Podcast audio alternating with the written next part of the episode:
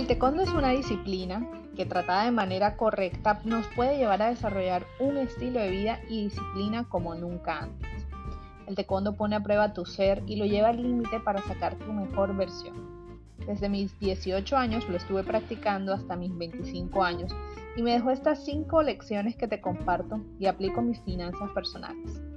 Bienvenido al episodio número 91 del podcast de Finanzas Cotidianas.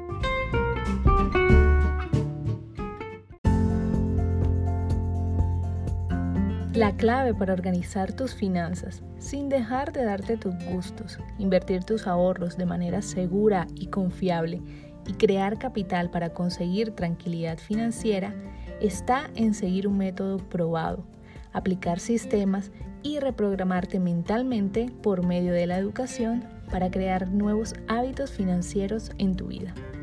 Mi nombre es Melissa Yepes y estoy aquí como tu host y asesora financiera para que juntos alcancemos tu tan anhelada tranquilidad financiera.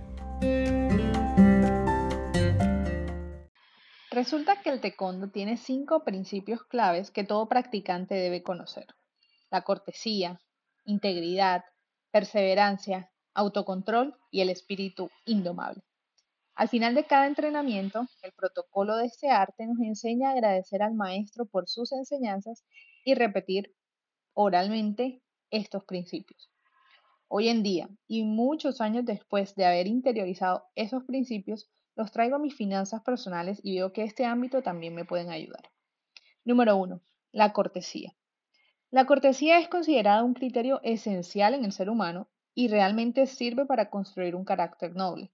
Por medio de esto yo puedo ser una persona educada con los demás, una persona que se aparte de los vicios, que fomente la justicia, que respete los bienes ajenos, actúe con justicia y no juzgue. Cuando yo quiero sanar mis finanzas personales, cuando estoy trabajando en organizarlas y cuando quiero sacar aún mayor provecho y ganar en el juego del dinero, debo tener claro para qué lo hago y nunca, nunca, nunca querer usar el dinero para pasar por encima de otros o tratarlos descortésmente. Además de todo esto, la cortesía me recuerda practicar la humildad, independientemente del monto de dinero que tenga o no tenga en mi cuenta de ahorros.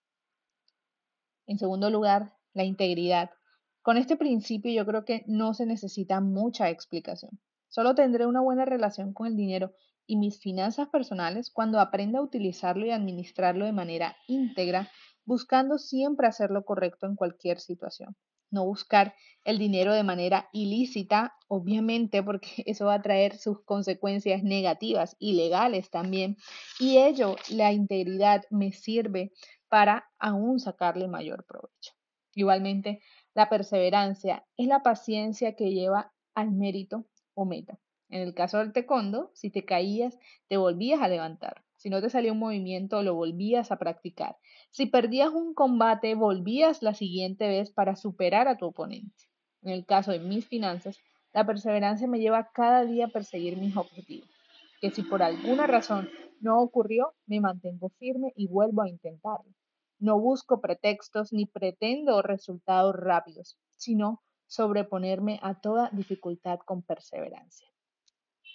Las enseñanzas 4 y 5 las guardaré para el siguiente episodio porque no quiero sobrecargarte. Sin embargo, quiero dejarte con la reflexión de hoy en día, tus principios y tus valores, cómo los estás aplicando en tus finanzas personales. Para ello, contéstate la pregunta número uno, ¿hacia dónde quiero llegar? ¿Qué quiero lograr yo con el dinero? O sea, ¿cuál es esa meta, ese objetivo que tienes planeado con tus finanzas? ¿Quieres retirarte tranquilamente?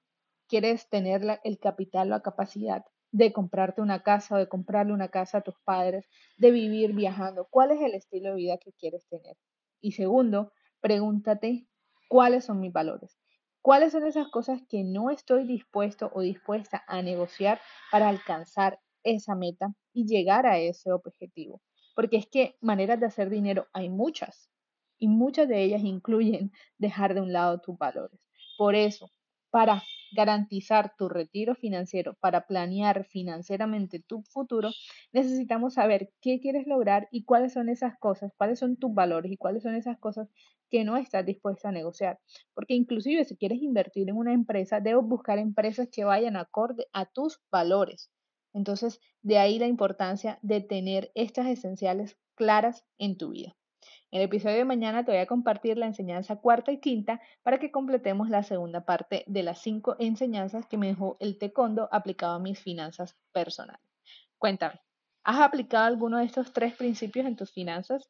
Déjamelo saber vía mensaje en Instagram. Nos vemos mañana en un próximo episodio.